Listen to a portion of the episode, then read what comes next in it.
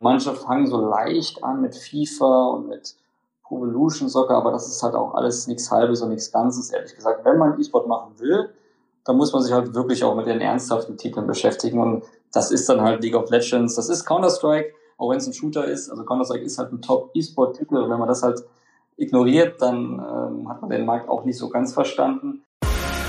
Der Sponsors Podcast im Dialog mit Sportlern, Unternehmern und Visionären über das Milliarden-Business Sport. Mit Philipp Klotz und Daniel Sprügel. Herzlich willkommen zum Sponsors Podcast. Heute habe ich mit Daniel Finkler von Berlin International Gaming, kurz BIG, gesprochen. BIG ist einer der aufstrebendsten und ambitioniertesten deutschen E-Sport-Clans und Daniel ist der Geschäftsführer und Gründer von BIG. BIG wurde vor rund drei Jahren in Berlin gegründet und hat heute schon knapp 45 Mitarbeiter. Das E-Sport-Startup macht gut 2 Millionen Euro Umsatz und ist in allen führenden E-Sport-Spielen aktiv. Sehr erfreulich ist, wie offen Daniel mit seinen Businesszahlen umgeht. Er bezeichnet Big heute schon als eine der drei führenden deutschen E-Sport-Teams neben SK Gaming und Mouseboards. Und die Unternehmensbewertung soll laut eigenen Angaben bei Faktor 10 auf den Umsatz liegen, was einer Bewertung von über 20 Millionen Euro entspricht. Für die Zukunft gibt es für Daniel nur eine Richtung und die heißt weiteres Wachstum. Ich finde es sehr beeindruckend, wie ehrgeizig und nachhaltig Daniel seine Ambitionen vorträgt, ohne dabei abgehoben zu wirken. Als Vision gibt Daniel nichts Geringeres vor, als der FC Bayern München des E-Sports werden zu wollen. Was er damit meint und welche Schritte er konkret plant, erfahrt ihr jetzt im Podcast mit Daniel Finkler. Hallo Daniel, herzlich willkommen zum Sponsors Podcast. Ja, wir wollen heute über dein Unternehmen, über euer Startup, über BIG sprechen. Berlin International Gaming, ein, ein sehr etablierter mittlerweile E-Sport-Clan in Deutschland, in Berlin. Ihr habt äh, zusammen mit deinen Gründungskollegen das vor, vor drei Jahren gegründet und äh, seid mittlerweile da wirklich nahezu durch die Decke gegangen, habt in vielen Spielen mittlerweile im absoluten Top-Bereich in Deutschland anzusiedeln. Wie kamst du der Gründung und äh, ja, wie war der Ritt der, nächsten, der letzten drei, vier Jahre? Wo steht ihr aktuell? Ja, also erstmal vielen Dank. Ich freue mich auf den Podcast jetzt. wir sind seit, seit vier Jahren am Markt und wie ist das Ganze entstanden? Also muss man vielleicht ganz kurz ausholen. Ich habe ähm, selbst bin schon sehr lange im E-Sport, war auch äh, ähm, war auch eine Zeit lang äh, als Profispieler unterwegs, habe dann aber ganz klassisch auch studiert, weil der Markt vor 13, 14 Jahren noch sehr klein war. Habe dann aber durch meine damaligen Kontakte lustigerweise auch noch die Möglichkeit gehabt, da doch nochmal meine Fühler auszustrecken in den in den E-Sport für mich war es einfach so, E-Sport war für mich immer, immer die, die Leidenschaft schlechthin. Das war halt auch etwas, was ich jeden Tag verfolgt habe, seit fast 20 Jahren eigentlich. Und ähm, ich habe dann meine damaligen Kontakte aktiviert, bin 2016, Anfang 2016, dann auch bei Mouseboards gelandet. Mouseboards bis dato bis heute noch äh, auch eine der bekanntesten, erfolgreichsten E-Sport-Brands weltweit, auch mit Sitz in Deutschland. Und habe dort meine, meine zukünftigen Gründungskollegen kennengelernt. Und wir haben dann äh, Anfang 2017 mit dem Ziel, eines der besten deutschen Counter-Strike-Teams aufzubauen, Berlin International Gaming gegründet. Äh, damals mit ja, knapp zehn Leuten, fünf Spieler davon, ein Coach und vier Leute, die äh, im Hintergrund gearbeitet haben, Teammanagement, Vermarktung, also noch sehr klein. Und Stück für Stück ist das Ganze dann äh, über die Jahre, die letzten vier Jahre hinweg, durch die großen sportlichen Erfolge sehr rasant gewachsen und jetzt heute haben wir knapp 45 Mitarbeiter und der Sitz ist aber immer noch in Berlin. Also jeder Tag, den ich jetzt gerade angehe, ist auf jeden Fall sehr, sehr spannend. Und ich bin auf jeden Fall gespannt, wohin das jetzt noch führt. Wir haben mittlerweile sieben Teams. Das ist deutlich schneller gewachsen, als wir uns das hätten vorstellen können, obwohl wir eigentlich schon die Strategie hatten, dass wir, wir fangen mit einem Team erstmal an, machen das erfolgreich und gehen dann Stück für Stück auch in andere Titel rein, je nach Vorteilhaftigkeit. Und das alles hat dann ähm, sehr gut funktioniert. Mit dem Erfolg kamen dann halt auch die tollen Sponsoren, die wir jetzt heute haben, sodass wir halt auch ein sehr gesundes Business haben. Wie schafft ihr es, dass ihr dann, obwohl ihr noch so eine junge Historie habt, dann offensichtlich da die besten Spieler gewinnen konntet? Äh, weil sonst könnte man nicht so erfolgreich sein, wenn ich auf euer Pitch-Deck sozusagen gucke. Ihr seid oder sagt die Nummer eins in Deutschland beim Counter-Strike, seid in den Top 4 bei League of Legends. Kann das so weitergehen oder kannst du hier nochmal äh, einordnen bei den anderen Spielen? Also überall im, im Top-Bereich unterwegs als, sag ich mal, No-Name vor drei, vier Jahren dann angefangen. Wie kriegt man da die besten Spieler dann zu seinem Team akquiriert? Also als wir damals angefangen haben, äh, hatten wir den großen Vorteil, dass wir eben die, die Personen, die bei Big zu dem Gründungsteam gehören, dass das alles schon, schon sehr, sehr erfahrene Personen waren, darunter auch der Jomas Osan und der Christian Lenz. Der Jomas Osan ist auch der Gründer vom Now Sports und der Christian Lenz schon lange Zeit erfolgreicher sportlicher Leiter bei vielen Vereinen gewesen. Und wir hatten halt eben die Möglichkeit, damals schon ein sehr, sehr gutes Team aufzubauen, was dann eigentlich sofort auch das beste deutsche Team war. Das heißt, wir hatten ein sehr gutes Netzwerk, was wir natürlich nutzen konnten und die Personen, äh, die dann halt auch wirklich im ersten Team waren, da war halt auch das, das Vertrauen sofort da, weil sie wussten, okay, das sind, das sind Menschen, denen können wir halt eben auch trauen. Die waren in der Vergangenheit schon verdammt erfolgreich. Und so äh, konnten wir halt auch diese Spieler davon überzeugen. Was wir noch gemacht haben, kann man vielleicht an der Stelle auch noch erwähnen. Äh, wir haben, äh, weil das natürlich jetzt am Anfang kleines Business war, wir haben mit äh, ganz wenig Kapital angefangen. Aber wir haben diese Spieler, die damals, äh, die damals mit äh, gefoundet haben, haben wir auch beteiligt in, in, in einem Umfang. Und das hat natürlich auch dazu geführt, dass diese Spieler nicht nur für ein Gehalt gespielt haben, sondern eben ganz klar auch, um den Verein erfolgreich zu machen und halt auch selbst eine Ambition hatten, dass Big halt weiter wächst, dass Big erfolgreich wird da war eine ganz andere Identifikation mit dabei. Und das war der Erfolgsfaktor. Dazu denke ich, was, was uns immer ausgemacht hat, war, dass wir äh, verstanden haben, ein Team ist, kann nur erfolgreich sein, wenn sie sich auch wirklich wohlfühlen. Und wenn man sich mit den Leuten beschäftigt. Das heißt, wir haben von Anfang an dafür gesorgt, dass die Spieler eine gute Trainingslocation in, in Berlin hatten. Mittlerweile auch mal ein Büro mit knapp 400 Quadratmetern, wo wir auch dann zwei Trainingsräume äh, haben. Da sind meistens dann auch zwei Teams gleichzeitig. Und wir haben dann dafür gesorgt, dass diese Spieler sich maximal wohlfühlen und sich nur auf das Spiel konzentrieren müssen, weil das ist ja letztendlich das, was sie tun sollen, um damit wir erfolgreich sind. Und das hat sich, denke ich, auch rumgesprochen. Deswegen waren wir dann auch in der Lage, halt auch wirkliche Topspieler zu uns zu bringen, weil sie wissen, okay, bei Big kann man nicht nur ganz gut und ganz okay verdienen, sondern man hat halt auch ein, toll, ein tolles Umfeld und was ich als Athlet halt brauche, um erfolgreich zu sein. Und wir hatten halt durch die guten Spieler auch gute Argumente für andere gute Spieler zu uns zu kommen. Sind denn die Spieler dann auch alles Profis mittlerweile? Ja, also wir haben äh, von den ja, 45 Mitarbeitern sind knapp 25 Profispieler. Bedeutet, die sind eigentlich alle Vollzeit äh, angestellt und machen nichts anderes. Ist natürlich, da wir sieben Spiele haben, ist natürlich jener Spiel ist das natürlich nochmal unterschiedlich, weil jedes Spiel ist unterschiedlich relevant im Markt und jedes Spiel lässt sich unterschiedlich gut vermarkten.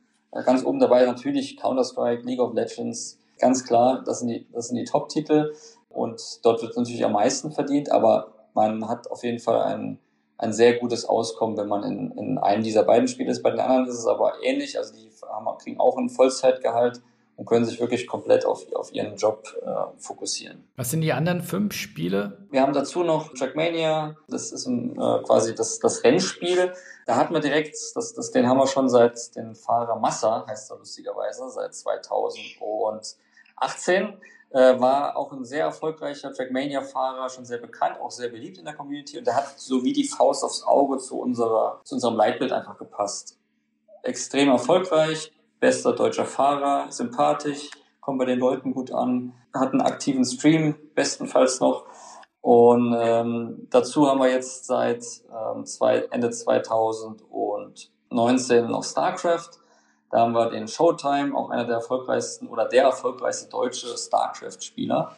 Und auch international echt sehr äh, angesehen und auch sehr kompetitiv. StarCraft, wie gesagt, ein weiterer Titel. Dazu äh, haben wir jetzt noch äh, Valorant seit letztem Jahr drin. Valorant ist auch ein Shooter von, von Riot Games, auch sehr aufstrebend. Das ist so ein Titel, wo wir sehr großes Potenzial sehen äh, für die Zukunft. Klassisch dann League of Legends, obwohl das hattest du ja schon gelernt. Also wir haben ein sehr erfolgreiches äh, League of Legends Team noch. Ich glaube, wenn man E-Sport macht, will man meistens Counter-Strike, League of Legends und vielleicht auch Dota drin haben. Also diese drei Titel will man halt einfach irgendwie. Wobei wir uns jetzt, wie gesagt, auf Counter-Strike und League of Legends fokussieren. Weitere Einzeltitel, die wir noch haben, sind Quake. Da haben wir den Kilsen, auch irgendwie schon seit 15 Jahren aktiver Profispieler.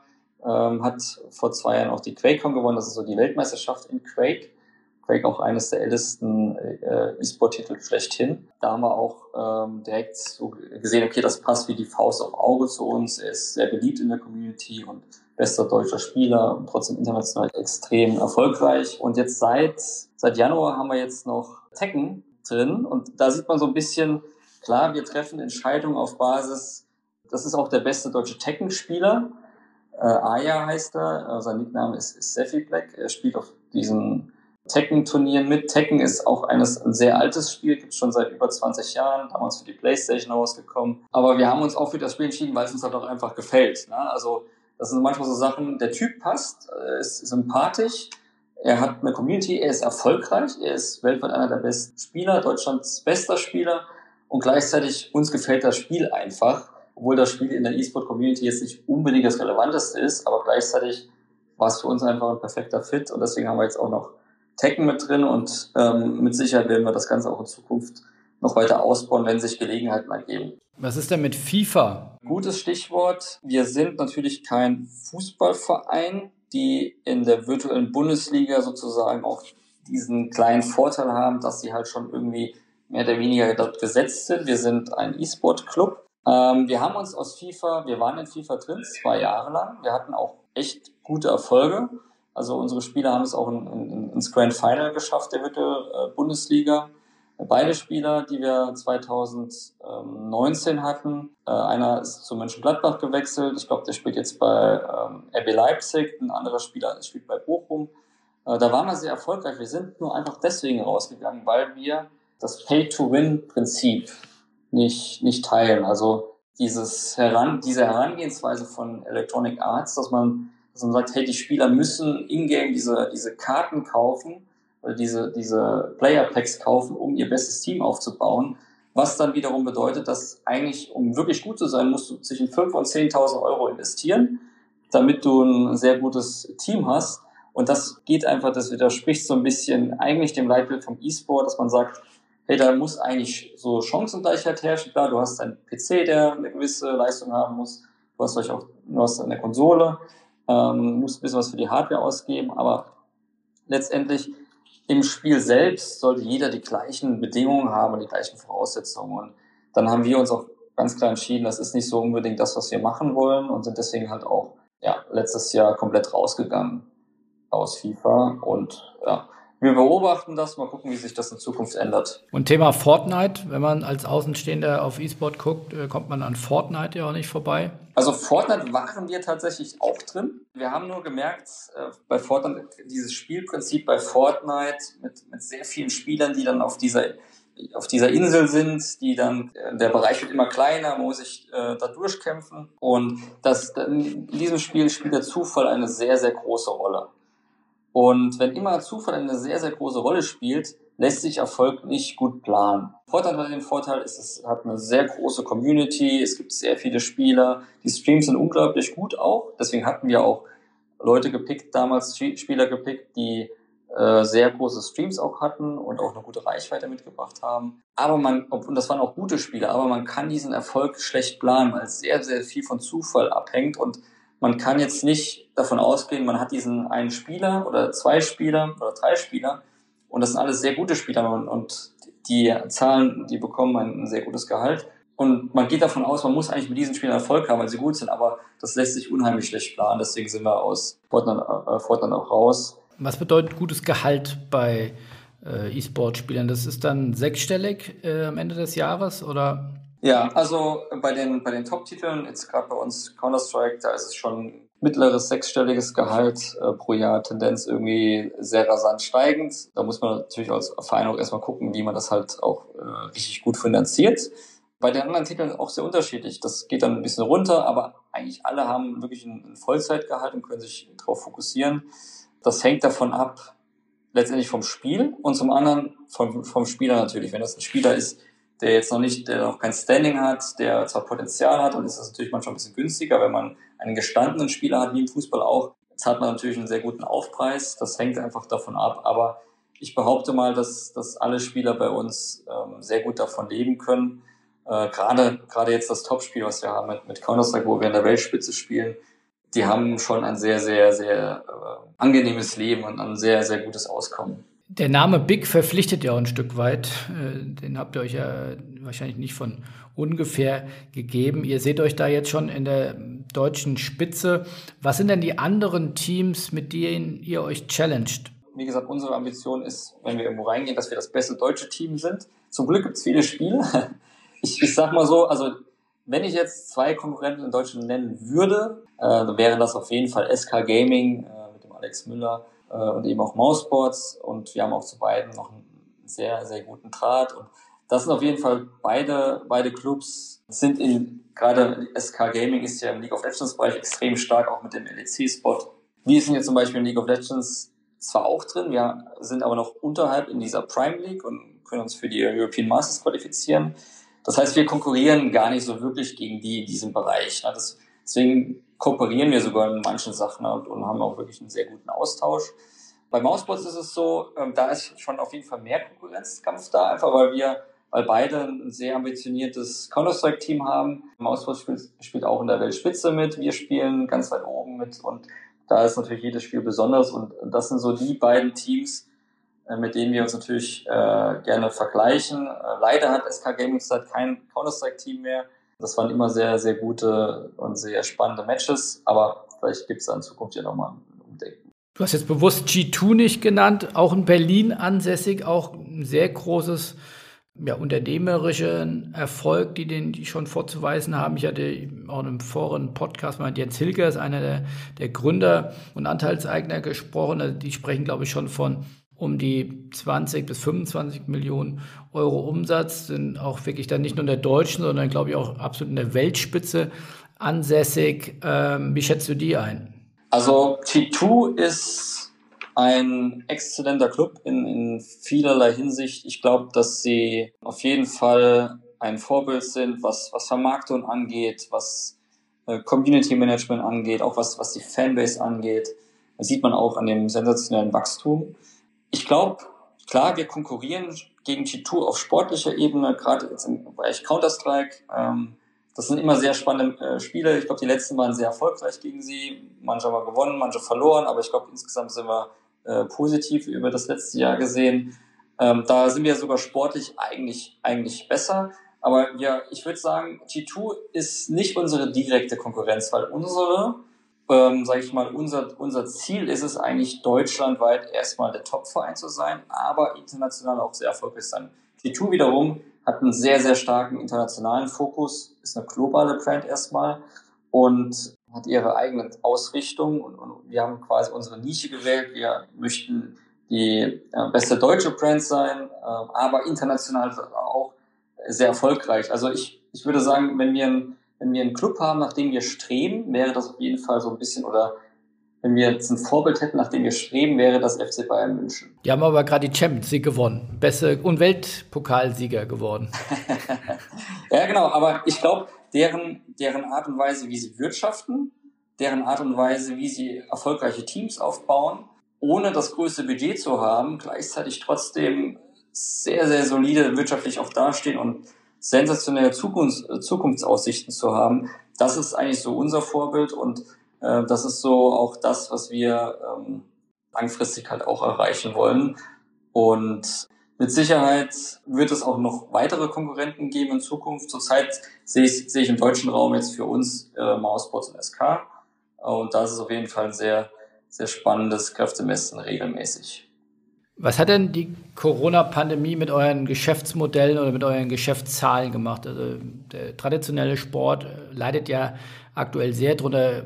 Kollege äh, Aki Watzke hatte, glaube ich, gestern äh, oder ein, ein Interview in der äh, Bildzeitung äh, gegeben oder im Handelsblatt gegeben, äh, wo er sagt, ein, ein Fußballclub kann ohne Zuschauer keine schwarzen Zahlen schreiben. Wir werden frühestens in fünf Jahren wieder auf das Ausgangsniveau vor Krise zurückkommen. Äh, wie schätzt du das ein? E-Sport hat allenthalben eigentlich eher zumindest von der Visibilität profitiert, aber auch der E-Sport hat ja große Events, gerade ISL als Vorreiter dort in, in, in Multifunktionshallen ausgerichtet, die mussten ja auch ausfallen.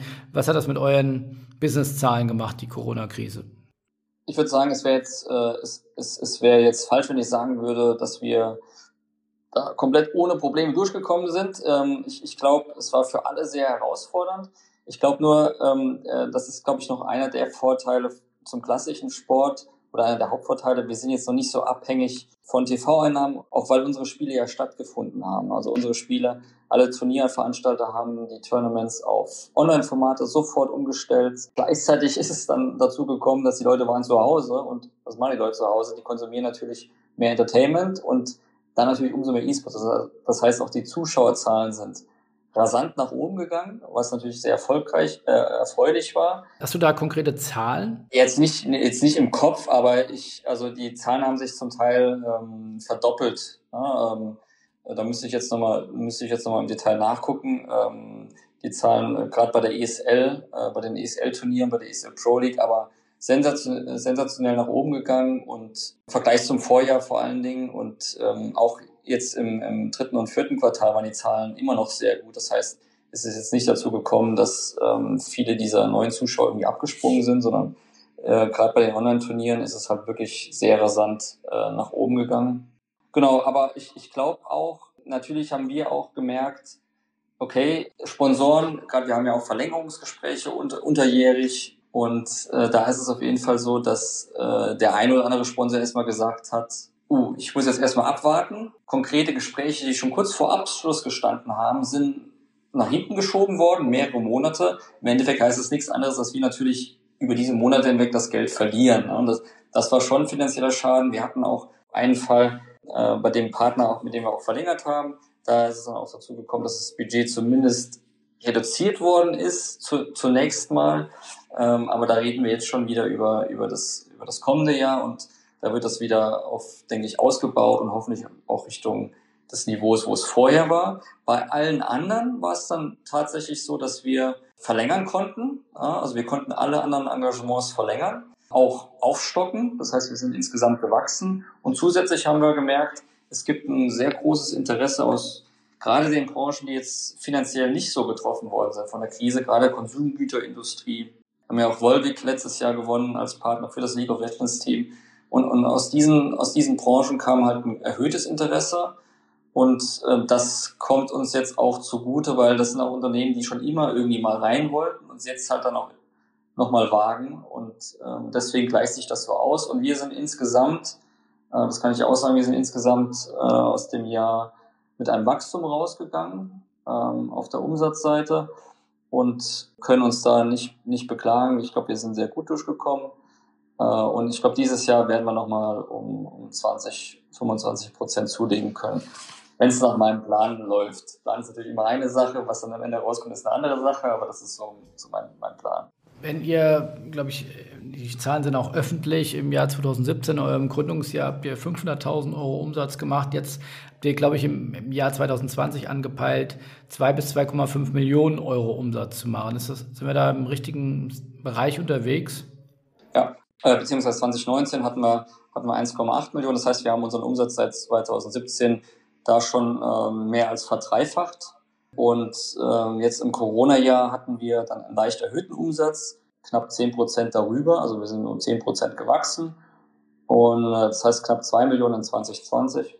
Und äh, jetzt für 2021 hoffe ich, dass wir die 2,5 Millionen erreichen. Ja, das ist jetzt gerade so unser Plan. Wir äh, schließen auch gerade neue Geschäftsfelder. Wir haben jetzt die Merchandise-Abteilung auch intern bei uns, machen das alles jetzt auch selbst. Wir haben gleichzeitig ähm, neue Projekte am Laufen, die wir, die wir aufbauen und bauen uns so Stück für Stück auch neue Umsatzsäulen auf. Siehst du das als Problem, diese Abhängigkeit äh, vom Sponsoring? Du hast es eben als Vorteil ein Stück weit dargestellt. Man könnte aber auch sagen, man hängt von einer großen Umsatzsäule ab. Wenn die nicht funktioniert, ähm, ja, bin ich auf Gedeih und Verderb der ausgeliefert ist es nicht wichtig, das auch weiter zu diversifizieren?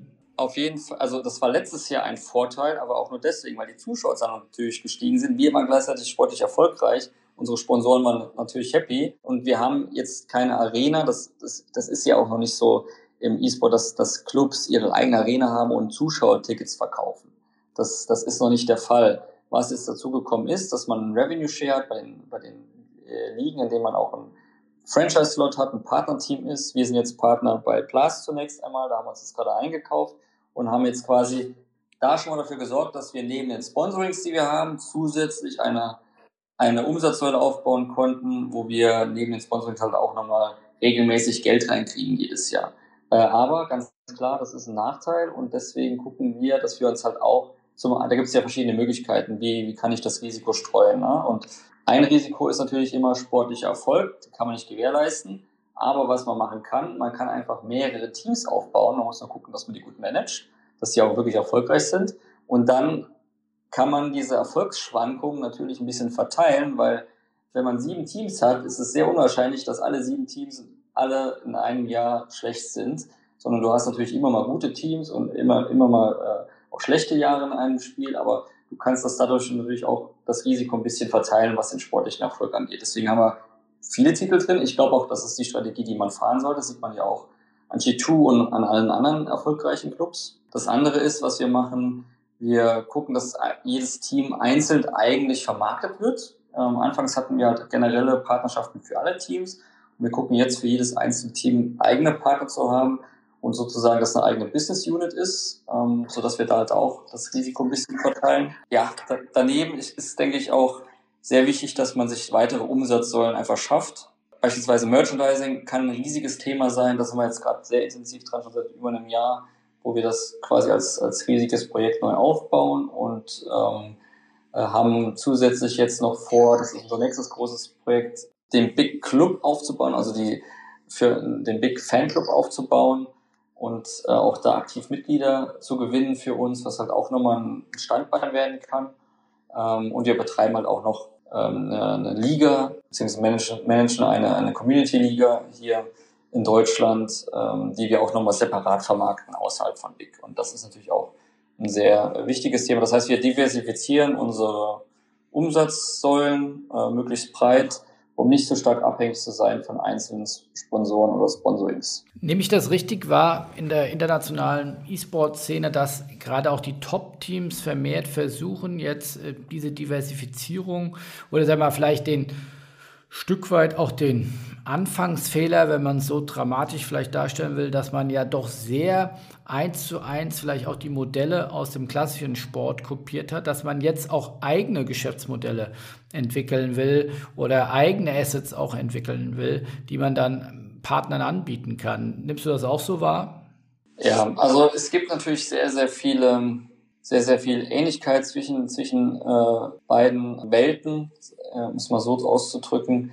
Aber wir, ich glaube, was, was, was wir auch machen, das ist, das habe ich jetzt eben noch nicht genannt bei, bei der Diversifikation. Äh, wir versuchen, ähm, neue Produkte zu schaffen, die jetzt vielleicht noch nicht im klassischen Sport auch genutzt werden. Also wir haben auch noch eine, die Umsatzquelle ähm, Vertrieb von digitalen Gütern. Wir verdienen quasi am Verkauf unserer IP im Internet, die jetzt in den Spielen verfügbar ist. Also die Community kann von uns ähm, unser Logo kaufen in gewissen Spielen, kann dieses Logo in diesem Spiel auf den Spielfiguren nutzen. Ähm, das ist auch eine sehr gute Einnahmequelle mittlerweile. Aber das andere ist, wir verstehen uns schon.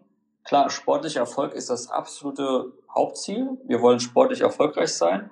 Aber um das zu, zu, zu erreichen, braucht man natürlich die, die Ressourcen dazu. Und was wir jetzt noch machen zusätzlich, ich glaube, das macht uns auch ein bisschen einzigartig dann zum klassischen Sport, wir versuchen halt schon auch ein Entertainment-Produkt so aufzubauen und arbeiten hier dann zusätzlich mit äh, Influencern und Streamern zusammen, quasi mit eigenen Big-Markenbotschaftern. Die profitieren stark von uns, wir profitieren von ihnen und wir arbeiten auch bei Partnerships zusammen und können halt so noch sehr viel ähm, aufgew also aufgewertete Pakete für unsere Sponsoren halt auch anbieten, die sehr flexibel auch sind und gleichzeitig dann nochmal Zugriff bieten auf äh, ja, eine Community, die jetzt nicht unbedingt über unsere Profispieler zu erreichen sind, weil diese Streamer und Influencer haben dann nochmal ihre eigene Community, die wir vielleicht gar nicht erreichen. Und das ist auf jeden Fall auch etwas, was wir jetzt Stück für Stück weiter ausbauen. glaube, wir haben jetzt sieben oder acht Streamer, die für uns. Das heißt, streamen. diese Streamer, das sind gar keine aktiven Spieler, sondern die sind Hauptberuf-Streamer oder Influencer in dem Bereich. Korrekt, ja. Das sind tatsächlich ähm, hauptberufliche Entertainer, die streamen über Twitch oder über YouTube, aber bei uns streamen eigentlich alle über Twitch haben dort ihre Community, haben. Das heißt, um, Entschuldigung, um das äh, so in, den, in die normale Welt ein, dann würde der FC Bayern München würde sich Knossi holen und äh, der würde dann äh, mit den Bayern mit äh, Thomas Müller mit ähm, morgens in der Kabine sitzen und darüber streamen und berichten und dadurch hätten die mehr Engagement, mehr Views und könnten dadurch ihre Sponsorings besser und, und, und teurer verkaufen. Genau, richtig. Also absolut. Das ist, genau, man arbeitet quasi mit, mit bekannten und beliebten ähm, Influencern zusammen aus der Community. Bei uns haben die aber dann, also auch da haben wir wieder den Fokus, okay, wir, wir, wir, wir wollen ja als, als Verein für etwas stehen, wir wollen für Erfolg stehen und wir, wir gucken uns natürlich schon an, äh, bei den Influencern, die sollen auch gut spielen können. Also da haben wir dann schon so, ne, also das sollten wir haben, ich glaube, äh, bei den acht in, äh, Streamern, die wir haben, sind auch, ich glaube, drei oder vier äh, weibliche Streamerinnen jetzt dabei, die auch wirklich super gut in ihrem Spiel sind und was, äh, worauf wir dann auch wirklich auch Wert legen und dann alle so ein bisschen auch so ein bisschen äh, passionate sind und auch äh, ehrgeizig sind. Also sie wollen auch ein bisschen was erreichen in ihrem Spiel. Und die können wir natürlich ganz klar, ähm, kann man gute Cross-Promotions machen mit unseren äh, Playern, also mit unseren Profispielern. Wir können die ganz gezielt in Sponsoring-Pakete mit reinbauen, dass da ein Teil des Paketes eben dieser, dieser Entertainment-Bereich ist bei uns, der sehr unabhängig vom sportlichen Erfolg ist, weil natürlich die Streamer, die spielen keine Turniere mit und die sind, die werden nicht an ihrem Erfolg gemessen, sondern äh, am Unterhaltungsfaktor und an der, Community. Und das ist ein sehr guter Bereich und führt auch nochmal dazu, dass wir insgesamt äh, deutlich weniger abhängig sind dann vom sportlichen Erfolg. Und deswegen wollen wir diesen Bereich auch noch stark ausbauen. Die streamen dann unter ihren eigenen Marken, unter ihrem eigenen Namen oder unter dem, der Marke Big? Genau, die haben äh, ihre eigenen Kanäle. Die haben zwar auf ihren Kanälen, das ist auch je nach Vereinbarung, die wir mit denen haben, äh, sind die dann auch wirklich Big Streamer. Das heißt, dann steht dann ähm, den auch im Namen Big und dann der, der Nickname des, des Streamers.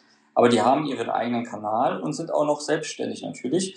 Und wir arbeiten sozusagen eigentlich als, als aufgewertete Agentur zusammen. Das heißt, wir bieten denen die Reichweite, Cross-Promotions an und auch über unsere Partnerschaften verdienen diese äh, Spieler dann, äh, diese Streamer halt auch mit. Gleichzeitig sind sie aber immer noch eigenständig, aber wir helfen uns beide gegenseitig. Sie sind für uns die äh, Brand Ambassadors, die unsere Marke auch mit, mit voranbringen in, in ihre Community rein. Und wir helfen ihnen mit der Reichweite halt auch noch größer zu werden ähm, und zu wachsen und auch ihr, ihr, sag ich mal, ihr Auskommen weiter zu steigern, damit sie das Ganze halt auch langfristig Vollzeit äh, machen können. Ne?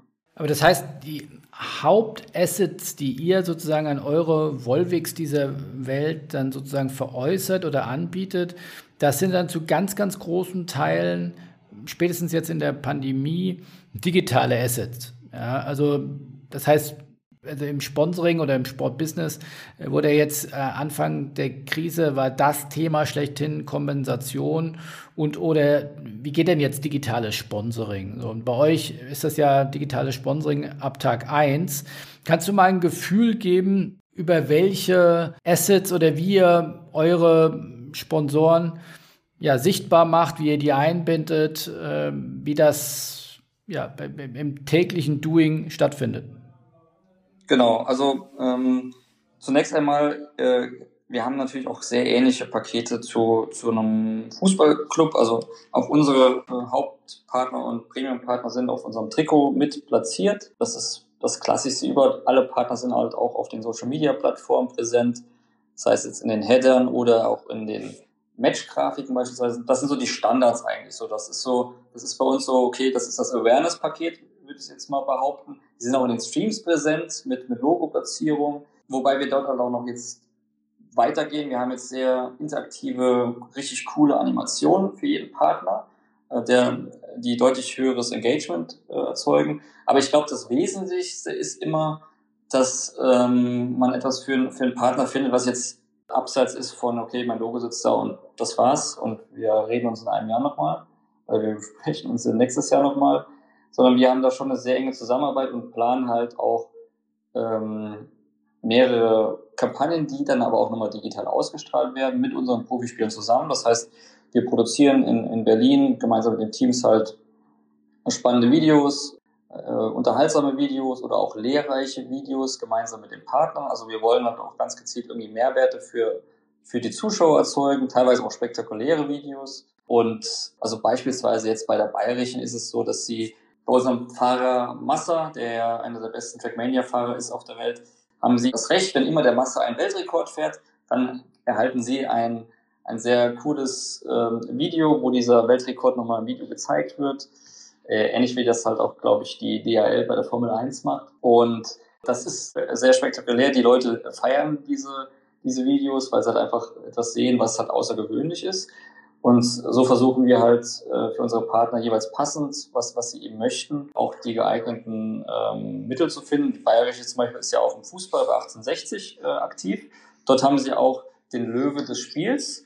Und das ist zum Beispiel etwas, was wir dann aus dem klassischen Sport übertragen haben. Bei uns ist es dann sozusagen der Most Valuable Player, äh, den wir halt nach dem Spiel küren, gemeinsam mit, mit der Bayerischen.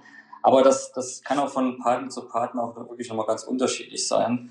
Ich zum Beispiel jetzt noch äh, Omen noch einmal äh, anschaue, äh, HP, also Hewlett Packard mit deren Gaming-Marke Omen, die hatten damals, bevor wir angefangen haben, im Erstgespräch mit mir gesprochen hatten, gefragt, ja, also wir haben das Ziel, wir möchten den Leuten äh, Tutorials bieten, lehrreiche Inhalte, wir wollen so eine Art Academy-Plattform aufbauen. Und wir hatten dann innerhalb dieses Paketes natürlich ganz klassisch, Logo, Präsenz auf Trikots und so weiter, bla bla bla. Hatten wir dann aber ähm, hauptsächlich drin, okay, wir produzieren für euch diese, diese Content-Reihen für eure Plattform und auch für uns, ähm, damit die Community halt sehr gute Tutorials erhält von unseren Profispielern. Und das Hauptding war damals aber zum Beispiel die Gründung des Big Omen Academy Teams. Das Big Omen Academy Team war dann unser erstes Nachwuchsteam das hatte dann aber auch gleichzeitig natürlich einen sportlichen Hintergrund, weil wir wollten uns natürlich eine eigene Talentschmiede aufbauen mit aussichtsreichen Talenten. Und wir haben dann mit HP gemeinsam das, das Scouting gemacht und HP bzw. Omen hat das Team auch natürlich mitfinanziert und wir konnten dann unser Academy-Team aufbauen, was dann im Nachgang super erfolgreich war. Die waren dann auch wirklich in den Medien präsent, teilweise TV-Auftritte gehabt und bis heute eine Erfolgsgeschichte, haben sogar Titel gewonnen. Also die waren deutschlandweit dann auf einmal obwohl es nur ein Nachwuchsteam ist, unter den Top 4. Und da war es halt auch gleichzeitig sportlich eine sehr erfolgreiche Geschichte. Und weil viele am Anfang natürlich gedacht haben, okay, das ist jetzt eine Art Werbekampagne, war es aber absolut nicht, weil wir jetzt halt eine sehr, sehr erfolgreiche Academy-Abteilung haben, gemeinsam mit HP. Und beide haben mega Spaß an der Sache. Arbeitet ihr denn auch mit Vermarktern zusammen? Ja, also ganz klar. Ich, ich glaube, unsere Stärke ist, ist jetzt zunächst mal, wir sind natürlich noch auch kapazitär ein bisschen limitiert. Klar, wir haben 45 Mitarbeiter, äh, 25 Profispieler sind davon, aber äh, nehmen wir schon großen Brocken weg. Dann hast du noch einige Teammanager, äh, die Coaches sind, sind auch noch mit, mit inkludiert und dann hast du zehn Leute, die irgendwie in der Vermarktung sitzen. Der Vertrieb ist jetzt sozusagen noch ein bisschen äh, spärlich, das heißt, es, in, in erster Linie bin, ich, bin das ich und noch eine andere äh, Person, die da bei uns beschäftigt ist. Das heißt, der Vertrieb ist eigentlich outgesourced äh, an Agenturen weil wir natürlich auch, wir wissen das ja auch, sag ich mal, Agenturen äh, oder beziehungsweise traditionelle Unternehmen oder ein bisschen konservative Unternehmen, die sind eher so, dass sie natürlich auch eine Beratung benötigen und da sind natürlich auch Agenturen spielen eine wichtige Rolle, die diese Unternehmen auch in den Markt hinein begleiten und ähm, auch die Budgettöpfe dieser Unternehmen dann halt auch auf die Assets, die die Agentur äh, managt, verteilt und da sind wir, denke ich, ein sehr gutes Asset glaube, eine, eines der ähm, größten Agenturpartner, die wir da haben, ist, ist Spot5. Mit denen haben wir jetzt eine sehr erfolgreiche Partnerschaft. Da sind jetzt auch unter anderem Volvic und Bubble auch über sie gekommen. Aber ihr habt, habt da keine Exklusivpartnerschaft, wie man das jetzt aus der Bundesliga kennt? Noch nicht, aber ich glaube, wir sind in Zukunft dafür offen, wenn, wenn, wir, wenn wir denken, dass es der richtige Zeitpunkt ist und die Agentur auch denkt, jetzt ist, das wäre jetzt der, der richtige Schritt, dann sind wir dafür auch offen, weil letztendlich, also unsere Kernkompetenz ist halt sportlich erfolgreich zu sein. Ich denke, wir haben jetzt auch die Kernkompetenz, dass wir unsere Teams gut vermarkten können. Der Vertrieb, denke ich, können wir halt auch noch weiter ausbauen. Äh, aber ich glaube, es ist nicht unklug, wenn man das ein bisschen outsourced an die, an die renommierten Agenturen, die eben diese konservativen Unternehmen, die noch nicht so familiär mit dem Markt sind, dass die sich halt von denen beraten lassen und dann halt auch die richtigen Empfehlungen bekommen. Und da sind wir, denke ich, bei den Agenturen schon sehr, sehr hoch platziert. Also auch bei, bei, bei Fuse, mit der wir bei HP zusammenarbeiten. Das sind alles sehr gute Partnerschaften, die jetzt schon mehrjährig eigentlich laufen. Und für uns sehr, sehr erfreulich. Wir lernen natürlich auch. Ne? Das sind ja auch in dem Bereich absolute Vollprofis und wir bekommen auch jede Menge Know-how, was wir dann auch mal für uns nutzen können. Du jetzt sagst, ihr macht heute beziehungsweise geplant in diesem Jahr so 2, 2,5 Millionen Euro Umsatz, dann ist das ja eine tolle Erfolgsgeschichte, wenn man sieht, woher ihr kommt äh, vor drei, vier Jahren. Wenn man das aber vergleicht im Sport-Business-Ökosystem, könnte man auch sagen, das ist noch gar nicht so viel. Das ist auch im Vergleich, äh, sag ich mal, Umsatzgrößen, die man vielleicht auch in der zweiten Eishockey-Bundesliga verdient. Äh, wie würdest du das einordnen, beziehungsweise was glaubst du, wo geht der Weg hin? Könnt ihr ja, deutliches weiteres Umsatzwachstum erzielen? Ist das dann nur Sponsoring oder glaubst du, da werden die Medieneinnahmen äh, in Zukunft eine große Rolle spielen oder dass die großen Publisher euch äh, noch mehr am Gesamtkuchen beteiligen? Was glaubst du, wohin geht der Weg? Ja, also natürlich, das ist jetzt im Vergleich. Also ich, ich glaube, die größten E-Sport-Clubs, die sind jetzt so zwischen 20 und, und, und 30 Millionen weltweit, sind aber auch teilweise noch in den weiteren Spielen vertreten. Man kann das auch nicht immer eins zu eins vergleichen. Ich glaube, man kann uns schon sehr gut vergleichen, auch mit anderen Top-Vereinen auf dem Niveau, auch mit Mausport oder auch mit Astralis. Astralis ist ja auch börsennotiert. Die haben jetzt auch keine 20 Millionen Umsatz, sondern die sind jetzt so bei, bei sieben oder acht, ich glaube, im letzten Jahr gewesen, äh, haben aber auch einen relativ großen Verlust dort gehabt haben aber auch ein LEC-Team. Das heißt, dort kommen halt auch sehr große Einnahmen rein. Bei uns ist es so, wir sind organisch. Entschuldigung, gewachsen. das ist bei SK Gaming ja, glaube ich, ähnlich. Die haben ja dann auch nochmal einen deutlich höheren Umsatz. Wir hatten da mal geschrieben, dass sie so an die 10 Millionen im Ausblick haben oder auch schon erreicht haben. Das wäre ja dann schon mal Faktor 4 bis 5 nochmal im Vergleich zu euch. Das ist dann vor allem der Faktor LEC. Genau, ich, ich glaube, dass da natürlich auch sehr große Einnahmen, natürlich sind dann auch die Hauptpartner mit Mercedes und Telekom, wichtige Umsatztreiber. SK ist ja auch schon seit über 20 Jahren am Markt, also ist ja schon wirklich ein sehr, sehr gestandener Verein und die haben das auch absolut verdient. Aber ich würde behaupten, wir haben dennoch die Chance, die äh, in den nächsten 15, äh, 15 Jahren äh, zu überholen. Mal gucken, äh, ist natürlich auch ein sehr äh, wettbewerbsintensives Feld, aber wir haben auf jeden Fall das Potenzial, da mittelfristig halt auch ranzukommen. Also sonst würde ich den Job ja nicht machen, wenn wir jetzt hier stehen bleiben würden, sondern ich glaube schon, dass wir äh, dass wir den Umsatz in den nächsten vier, fünf Jahren verdrei, vervierfachen können und äh, dann auch in diese Dimension vorstoßen. Wichtig ist für uns nur, und das muss man ja auch immer sagen, dass wir halt einen Schritt nach dem anderen machen und äh, gucken, dass wir halt organisch auch wachsen können und halt auch profitabel sind ein Stück weit. Das, ich glaube, das zeichnet uns auch aus, dass wir da zumindest immer ein relativ ausgeglichenes Ergebnis haben, was sehr, sehr schwierig ist in dem Markt, weil wenn immer wenn das Wachstum hoch ist, ist es verdammt schwierig, Wachstum organisch zu gestalten. Das heißt, äh, für uns ist natürlich auch eine Option zu sagen, okay, wir, wir wollen unser Wachstum nochmal beschleunigen. Mit den Fähigkeiten, Kenntnissen, die wir haben, können wir die richtigen Entscheidungen treffen, können noch schneller wachsen und müssen dann halt anorganisch uns äh, überlegen, wie wir das hinkriegen. Über, über Finanzierungsrunden oder Investoren, die bei uns einsteigen. Das ist natürlich auch bei uns auch eine Option. Aber bisher sind wir eigentlich ähm, sehr organisch gewachsen und äh, ich glaube, den, den Weg wollen wir erstmal weiter fortsetzen. Aber ich glaube, mittelfristig kommt dann vielleicht auch mal der Zeitpunkt, wo wir sagen, okay, jetzt müssen wir den nächsten Schritt machen. Und der Schritt sollte vielleicht mal noch mal ein bisschen größer sein und dann geht das halt auch äh, am besten mit einem strategischen Investment. Aber ihr habt jetzt auch jüngsten Investor reingeholt, oder?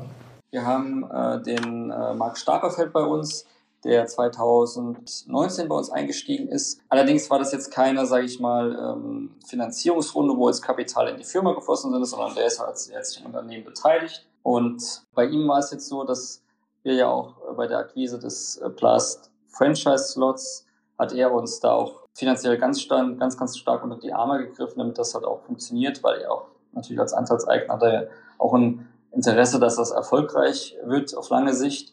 Und, äh, aber bisher, wir, wir können uns jetzt nicht vergleichen mit einem Cloud9 oder mit, auch mit einem G2, die eine große Finanzierungsrunde nach der anderen gemacht haben. Also da sind wir noch, noch ganz lange nicht sondern wir sind jetzt bisher auch gar nicht gewachsen und wir können uns aber vorstellen, dass wir das halt auch machen. Das gehen wir vielleicht demnächst halt auch an. Sind da Investoren, die da Schlange stehen, die da anklopfen? Also es ist auf jeden Fall so, dass großes Interesse da ist. Ich würde nur mal sagen, es muss der Richtige gefunden werden, weil wir haben natürlich auch, wir wollen natürlich auch in gewisse, gewisser Weise unser Geschäft halt auch weiterführen, weiter mitgestalten können und wir brauchen da schon einen Investor, der uns da auch vertraut mit, mit den Sachen, die wir machen. Ich glaube, wir haben in den vergangenen Jahren auch viel Erfahrung sammeln können. Wir hatten sehr, sehr erfolgreiche Jahre. Wir hatten Jahre, die waren verdammt schwierig und da haben wir aber viel, viel auch nochmal mitgenommen und, und auch gelernt.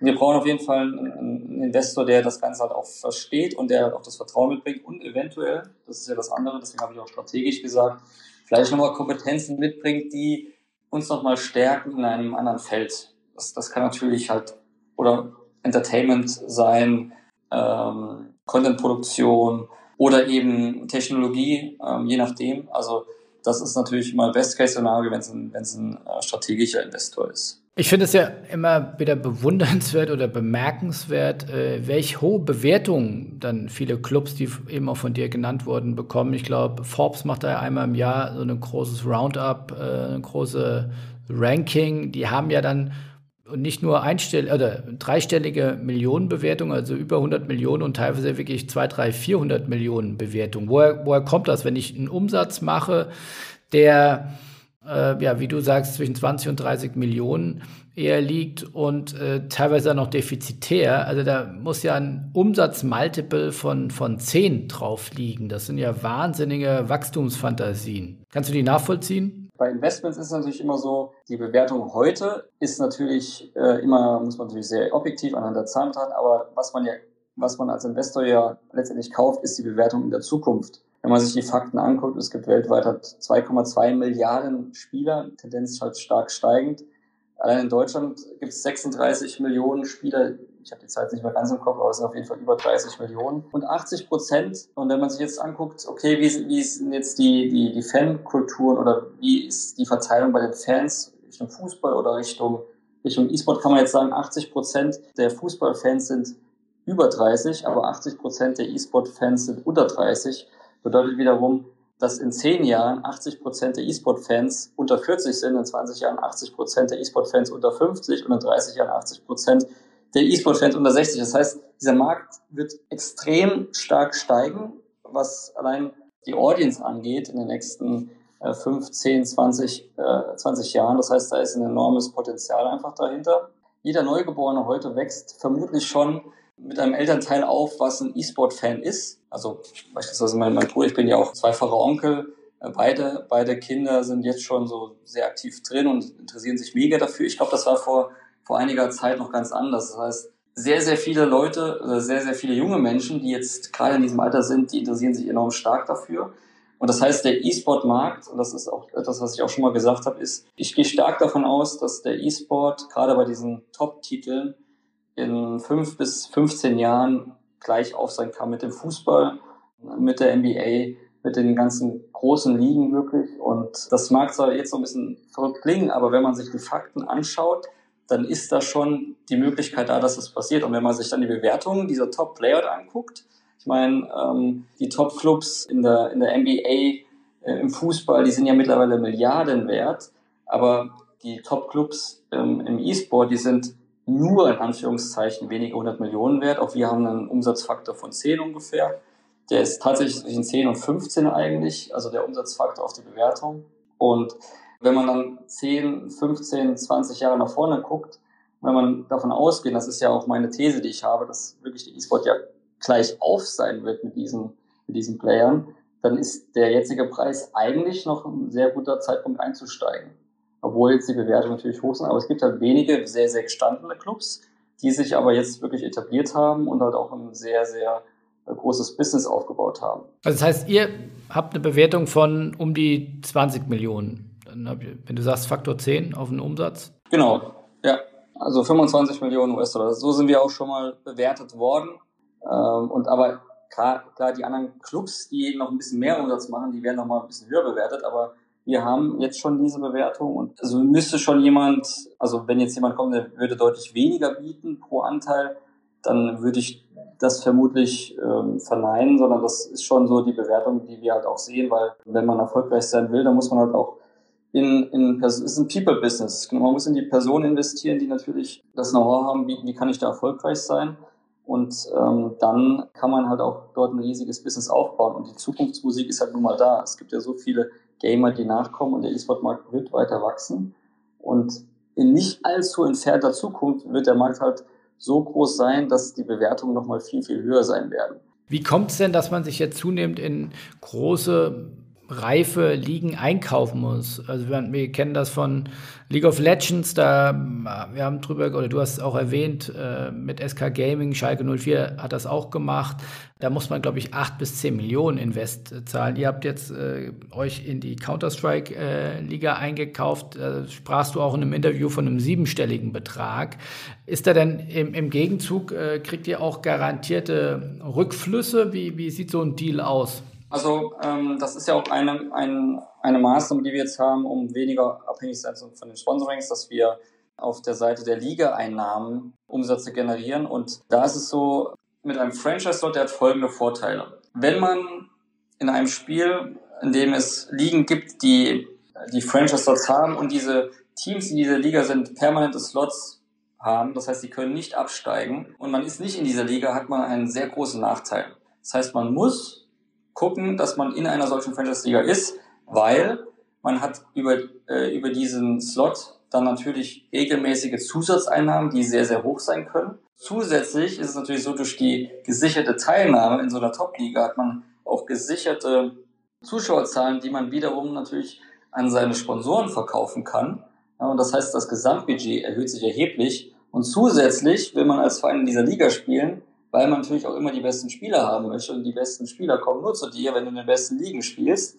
Und das heißt, wenn man, wenn man als Team, zum Beispiel in Counter-Strike, es nicht schafft, in einer solchen Liga zu spielen, wird man über mittel- oder langfristige Sicht nicht mehr relevant sein oder nicht mehr Teil dieser Elite-Liga sein oder nicht mehr Teil des elitären Zirkels sein von den Top-Teams, sondern man wird halt ein sehr zweit- oder drittklassiges Team sein, einfach nur als Sprungbrett für Talente, die sich die eigentlich in diese, in, in, zu den Top-Teams möchten. Und das wollen wir natürlich nicht. Wir wollen halt auf jeden Fall ganz oben in, in, in dieser Elite mitspielen. Wir wollen Teil dieses, äh, dieser, dieser Elite sein und deswegen äh, war das für uns ein sehr, sehr wichtiges und strategisches Investment. Und das nimmt zu, also wie gesagt, wir kennen es von League of Legends, jetzt äh, Counter-Strike. Ähm, ist das ein gesundes Beisammensein in diesem Ökosystem Gaming, E-Sport? Äh, die Publisher machen Milliarden, äh, unglaubliche Wertzuwächse auch an, an der Börse und sagen wir, die Clans werden noch mit verhältnismäßig wenig Geld abgespeist. Glaubst du, dass sich da in den nächsten Jahren was verändern wird? Ja, also auf jeden Fall. Das merkt man auch jetzt schon, ehrlicherweise. Also die Publisher sind natürlich auch nicht auf den Kopf gefallen. Die, die haben ja schon gemerkt, okay, im Vergleich, wenn ich jetzt zehn Jahre äh, zurückschaue, da war der E-Sport noch so klein und da waren auch diese Clubs sozusagen noch, noch kleinere Player und haben jetzt nicht so das ganze Ökosystem beeinflussen können. Und die merken natürlich schon, dass es große Vorteile bringt, wenn ich mit den Clubs gemeinsam ein Ökosystem erschaffe, in dem man alle gewinnen. Der eine mehr, der andere weniger und versuchen die Teams auch aktiv mit zu beteiligen. Das war aber auch ein langer Kampf, muss man sagen. Also äh, da sind natürlich auch viele, viele Gespräche geführt worden und ich glaube, es ist auch immer noch ein langer Weg. Da muss immer noch viel passieren, weil ich glaube, eine Top-Liga, also kann nur eine Top-Liga sein, wenn die, wenn die besten Clubs dort spielen und die besten Clubs können nur dort spielen und auch Top-Spieler verpflichten, wenn es ihnen auch finanziell natürlich gut geht und sie sich das leisten können. Und diese, und diese Top-Clubs wiederum, die vermarkten das Spiel ja an sich, was sehr, sehr, sehr wichtig ist für den Publisher. Das heißt, wenn, wenn der Publisher ein, ein Environment schafft, was für den Club gut ist, ist das auch gut für ihn, ähm, weil er dafür sorgen kann, dass, dass die Liga weiter wächst und äh, dass das Spiel weiterhin stark im Fokus steht. Und deswegen haben sie schon gemerkt, okay, wir müssen zusammenarbeiten, lass uns eine Struktur schaffen, äh, in der das möglich ist. Und äh, äh, mittlerweile ist es ja auch so, dass du, ich habe es ja eben auch schon einmal genannt, mit den digitalen Gütern partizipiert man halt auch an den Möglichkeiten äh, der Publisher, äh, solche Artikel über ihre Plattform zu vertreiben und mit der eigenen IP, also mit unserer Brand, können wir da mitverdienen. Auch die Spieler können da mitverdienen. Und das sind auch mittlerweile sehr, sehr gute, äh, sehr, sehr gute Einnahmen, die es so eigentlich im klassischen Sport halt auch nicht gibt, weil bei uns ist es so, wir verkaufen beispielsweise unser, unser Logo in, in Counter-Strike. Das ist so ein Logo, das kann man dann kaufen in dem Markt. Man zahlt irgendwie äh, zwei Euro für so eine Box, die kann man öffnen. Da ist dann hoffentlich ein Big Logo dabei oder nicht. Wenn nicht, dann kaufen sich die Leute noch eins und noch eins, bis irgendwann halt ein Big Logo dabei ist. Und dieses Big Logo kann man dann auf die Items im Spiel drauf platzieren und kann das dann so ein bisschen individualisieren. Das heißt, die Leute sehen, okay, das ist jetzt ein Big Fan, der spielt mit diesem äh, mit dieser Waffe in dem Spiel, hat dort sein Big Aufkleber drauf. Da wird millionenfach werden diese Sticker verkauft und ähm, das ist auf jeden Fall eine sehr gute Umsatzquelle. Wie viel kriegt ihr dann von dem Umsatz? Wie viel landet Das sind leider Sachen, die darf ich jetzt, die darf ich natürlich, also das sind, sind wirklich NDAs natürlich dahinter, die darf ich leider nicht, äh, nicht veröffentlichen, aber es ist so, dass wir da auf jeden Fall einen guten sechsstelligen Bereich halt auch liegen, äh, was man da, was man da einnehmen kann und pro Spiel. Das heißt, wenn man einen anderen, andere Spiele haben wir nochmal ähnliche Modelle, das heißt, in anderen Titeln kann man da auch nochmal mitverdienen. Ähm, und äh, das, das sehe ich in Zukunft noch viel stärker kommen.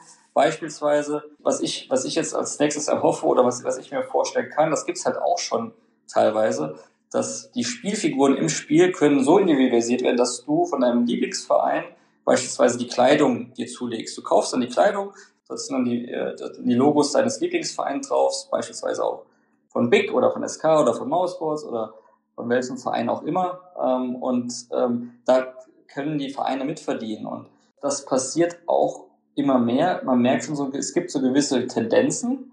Und die Publisher merken auch, okay, das ist jetzt nicht nur etwas, wo der Verein was verdient, sondern ich habe natürlich auch meinen erheblichen Share daran. Und im Endeffekt gewinnen beide, was natürlich nochmal gut für das gesamte Ökosystem jetzt letztendlich ist. Das heißt, Publisher merken, okay, wenn ich jetzt mit den Vereinen zusammenarbeite, baue eine Struktur auf, dann gewinnen eigentlich alle, weil sie vermarkten mein Spiel, ihnen geht's gut, sie können weiter pushen, weiter pushen, weiter pushen, die Ligen werden immer größer, die Zuschauerzahlen steigen und ich verdiene auch enorm viel, weil ich natürlich diese ganzen digitalen Güter aus dem Ärmel zaubern kann. Das ist ja wirklich sprichwörtlich so. Das ist ja, da ist ja kein materieller Wert dahinter, sondern wirklich nur ein immaterieller Wert dahinter und verkaufe diese Sachen über meine Plattform, drucke quasi das Geld und trotzdem kann ich anderen noch was abgeben und das ganze Ökosystem pushen was, denke ich, äh, enorm wertvoll ist. Und wenn man sich so die, die Sachen anguckt, das ist auch wirklich auch sehr spannend, diese digitalen Güter, äh, was die mittlerweile an, an Werten gewinnen. Also du kannst auf Marktplätzen, kannst du dir beispielsweise Items kaufen von Counter-Strike oder auch von anderen Spielen, die mehrere tausend Euro wert sind. Das heißt, da, da gibt es dann ein virtuelles Messer, das, das kostet zwischen 3.000 und 5.000 Euro. Das re reelle Messer in der Wirklichkeit kostet halt vielleicht 30, 40 Euro. Das heißt, es gibt wirklich viele, viele, viele, viele Menschen schon, die solche Investitionen tätigen, weil sie für sich verstanden haben, okay, für mich ist es das wert, das zu kaufen. Das ist nicht für jeden verständlich, aber wenn man das Spiel selbst spielt, dann merkt man, okay, ich will aber das haben, weil das so selten ist und die anderen haben das nicht. Ich will aber zeigen, wow, ich habe sowas. Das ist ähnlich wie mit, den, mit diesem Kartenspiel, mit den Pokémon-Karten, all diesen Sachen. Da hat man ja auch immer so ein bisschen angeben wollen gegenüber seinen Freunden. Und so wächst das System stetig. Und gerade die, die jungen Leute, für die ist das ganz normal. Also ich habe das jetzt auch mitbekommen.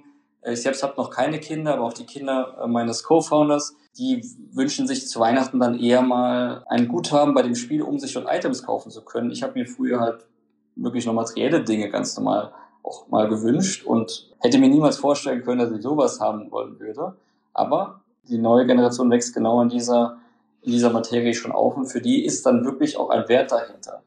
Abschließend kann ich dich natürlich nicht ganz vom Mikro lassen. Äh, passiert momentan ja gerade ganz viel rund um das Thema Schalke 04. Den geht es wirtschaftlich nicht ganz so gut in der Sport-Business-Welt. Deswegen ziehen sie in Erwägung, ihre League of Legends Lizenz zu veräußern. Das wurde jetzt die letzten Tage bekannt. Und du sagtest ja, ähm, ihr wollt zunehmend auch in diese Ligen rein. Ist das für euch eine Option, äh, sich diese Lizenz zu kaufen? Also zunächst einmal, ich fand das, was Schalke gemacht hat über die Jahre hinweg extrem gut. Also ich habe das wirklich immer auch bewundert, weil sie einer der wenigen Sportvereine waren, die wirklich diesen Weg gegangen sind, waren da Vorreiter, extrem innovativ und eigentlich auch erfolgreich. Also über die Jahre gesehen. Deswegen fand ich das jetzt erstmal traurig, dass das vielleicht in Betracht gezogen wird. Aber ich bin mir sicher, dass, weil die Entscheider dort halt auch sehr, sehr viel Ahnung haben, dass ähm, vielleicht nochmal neu bewertet wird, weil ich, ich glaube, es aus Schalke-Sicht ist es vielleicht nicht die beste Maßnahme, so ein aussichtsreiches Asset zu verkaufen. Aber wenn es, wenn es notwendig ist, das hängt natürlich von deren finanziellen äh, Gegebenheiten ab, dann äh, ist das natürlich auch verständlich. Ich fände es dennoch traurig. Letztendlich stehen wir natürlich auch an, Teil einer solchen Liga zu sein. Ob es jetzt äh, ein solcher Spot wird, also ob das der des, des Schalke-Slots wird oder eines Slots in der Zukunft, das steht vollkommen in Sternen und ähm, wir haben ja jetzt ja auch erst die Tage davon erfahren und haben ehrlicherweise jetzt noch kein, kein konkretes Gespräch dazu geführt. Ich würde mir eigentlich eher wünschen, dass sie drin bleiben und dass sie, dass sie äh, auch weiterhin Teil dieser E-Sport-Welt sein werden, weil ich denke, das ist schon wichtig. Und ich denke halt auch, dass, dass Riot die LEC sowieso in Zukunft nochmal erweitert, sodass es auch da nochmal Gelegenheiten gäbe. Deswegen, das gucken wir uns aber genau an. Ich finde es aber dennoch enorm wichtig, dass, was Schalke da über die letzten Jahre gemacht hat und fände es sehr traurig, wenn sie wirklich rausgehen. Was glaubst du denn, wie viel müsste man ausgeben, wenn sie denn die Lizenz veräußern wollen würden? Ich glaube, der Vorstand Alex Jobs hat mal gesagt, äh, die, ich glaube, 8 Millionen haben sie ja bezahlt. Das wäre schon ein Vielfaches wert. Was glaubst du, was wäre der Wert von so einer Lizenz? Das hängt ganz davon ab, ob es einen Fixpreis gibt, den, den, den Riot äh, festlegt, oder ob es ein, ein Bieterverfahren wird. Da bin ich, da bin ich äh, auch sehr gespannt. Ich glaube, dazu ist jetzt auch noch nichts gesagt worden. Irgendwie, das ist jetzt noch irgendwie ein sehr früher Prozess. Ich glaube aber, dass es deutlich mehr wird äh, als die 8 Millionen. Also es, wird, es werden deutlich mehr als die 8 Millionen sein. Das ist so mein, mein Bauchgefühl. Einfach weil die Liga im damals natürlich auch deutlich größer mittlerweile gestanden das Risiko eines Investments ist heute geringer, weil jetzt schon auch äh, die Liga gezeigt hat, dass sie etabliert halt auch ist.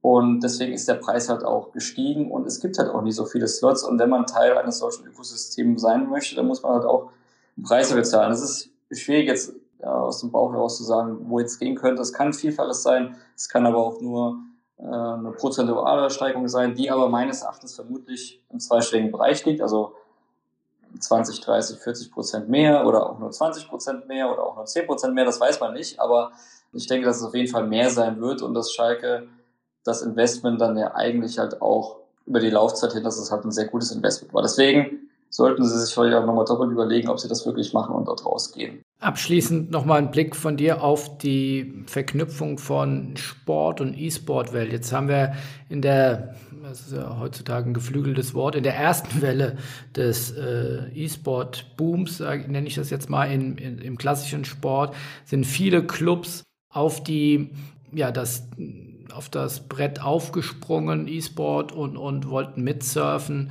haben sich ganz wenige vielleicht ein bisschen die Finger verbrannt, ganz viele haben großen Gefallen dran gefunden. Viele machen das mittlerweile mit eigenen Abteilungen. Siehst du da, wie siehst du da die weitere Entwicklung? Glaubst du, dass die großen Sportbrands da weiter groß drauf setzen werden, dass sie euch vielleicht sogar das Wasser abgraben werden oder dass das nur ein Strohfeuer war und jetzt die die richtigen E-Sport-Clans und, und Teams jetzt das Übergewicht einfach weiter haben werden? Ich bin ehrlich, ich würde mich freuen, wenn, wenn, wenn weitere große Player reinkommen würden, weil das einfach zeigen würde oder noch, noch mal verstärken würde, dass halt einfach der Markt deutlich erwachsener geworden ist und es auch der richtige Schritt ist. Ich wundere mich ehrlich gesagt, dass gerade jetzt zum Beispiel Fußballvereine in Deutschland, deswegen habe ich auch eben wirklich Schalke 04 gelobt, weil ich denke, dass sie halt wirklich sehr innovativ und sehr vorwärtsdenkend sind und auch bestimmt das Richtige gemacht haben, weil letztendlich hängen sie natürlich auch mit an den Sponsoring-Einnahmen und ihre Sponsoren werden auch sagen, hey, ich, ähm, okay, Fußball ist cool, aber habt ihr vielleicht noch E-Sport und äh, das wertet die, die Sponsorships unheimlich halt auf. Deswegen wundert es mich eigentlich, dass bisher so wenig passiert ist. Meine Erfahrung ist nur, dass, dass viele sich einfach dem Feld noch komplett verschließen, was ich so auch gelesen habe. Manche fangen so leicht an mit FIFA und mit Evolution Soccer, aber das ist halt auch alles nichts Halbes und nichts Ganzes, ehrlich gesagt. Wenn man E-Sport machen will, dann muss man sich halt wirklich auch mit den ernsthaften Titeln beschäftigen und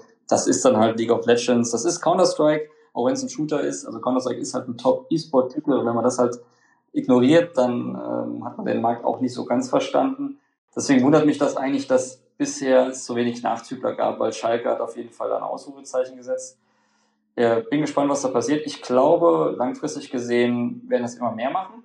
Das Problem ist nur, wenn man ähm, das selbst machen möchte und man sagt, okay, naja, ich baue mir jetzt mein eigenes E-Sport-Team auf, dass die, die, dann wird die Fehlerquote sehr hoch sein. Das heißt, man äh, hat keine Ahnung, guckt irgendwie, wie man in den Markt reinkommt. Im besten Fall macht man es äh, macht man's, äh, dann wirklich so wie äh, Schalke und holt sich den Tim Reichert, der natürlich exzellente Expertise hat. Das ist der Bruder vom Ralf, äh, die, die kennt sich natürlich wahnsinnig gut im E-Sport aus und deswegen ist auch Schalke so erfolgreich gewesen oder konnte halt auch so erfolgreich agieren, weil die halt einfach das Know-how haben.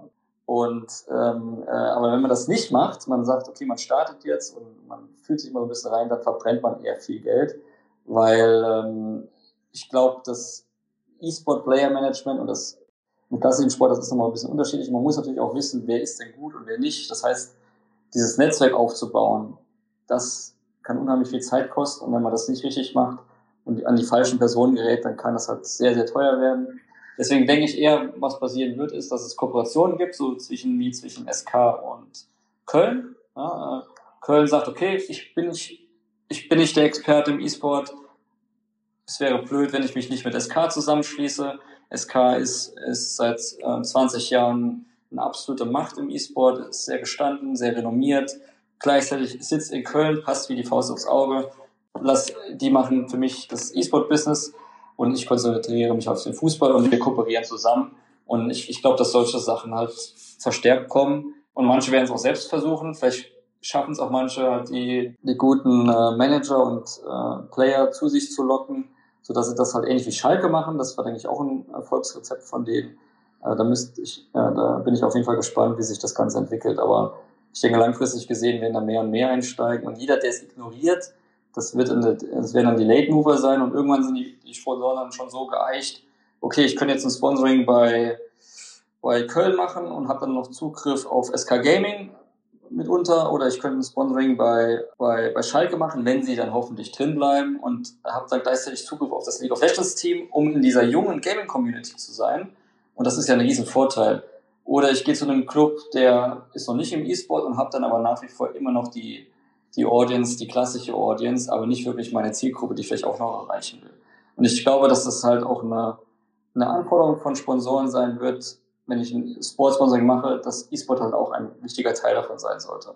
Dann Daniel, vielen Dank für die wirklich vielen und offenen Einblicke, auch, auch ganz viele Zahlen. Also Respekt, was ihr da in drei, vier Jahren aufgebaut habt und toll, dass es so ambitionierte Unternehmer im Sport und im E-Sport gibt. Ähm, ja, du sagst ja auch ganz unverhohlen, ihr wollt da in die Spitze von Deutschland vorstoßen und äh, ja, das ist äh, ja, sympathisch und, und, und offen und, und äh, ja, sehr mitnehmend. Also äh, wohl dem, der auf seine Unternehmung eine Faktor 10 auf Umsatzbewertung haben darf. Ihr seid da, glaube ich, in einem extrem spannenden Bereich unterwegs. Und äh, ich will mal schließen. Ich habe ein Zitat von dir gefunden, das finde ich ganz schön. Fasst das vielleicht auch ganz gut zusammen. We will do whatever is needed to become one of the most prominent e-sport organizations in the industry, sagst du.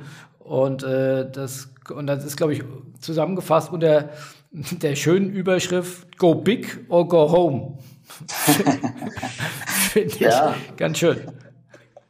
Ja, nee, also auch nochmal vielen Dank, hat mir sehr viel Spaß gemacht, äh, auch gerne wieder, vielleicht ähm, in ein paar Jahren ins Land gezogen sind oder ein bisschen früher, mal gucken, ob sich die Welt dann nochmal rasant verändert hat oder auch nicht, das sieht man dann. Ähm, genau, also das ist, das ist auf jeden Fall unsere Ambition, ähm, weil ganz oben macht es am meisten Spaß, ähm, es macht am meisten Spaß, vor großem Publikum zu spielen und äh, hoffentlich dann auch in Zukunft nochmal Trophäen in die Hand zu heben, äh, vor sehr, sehr vielen Zuschauern und diese ganzen Emotionen zu erleben. Also das ist eigentlich der Hauptgrund, warum wir das alles halt auch machen, um da auf der ganz großen Bühne halt auch sehr erfolgreich zu sein. Super. Dann vielen Dank und liebe Grüße nach Berlin. Tschüss. Liebe Grüße zurück. Tschüss.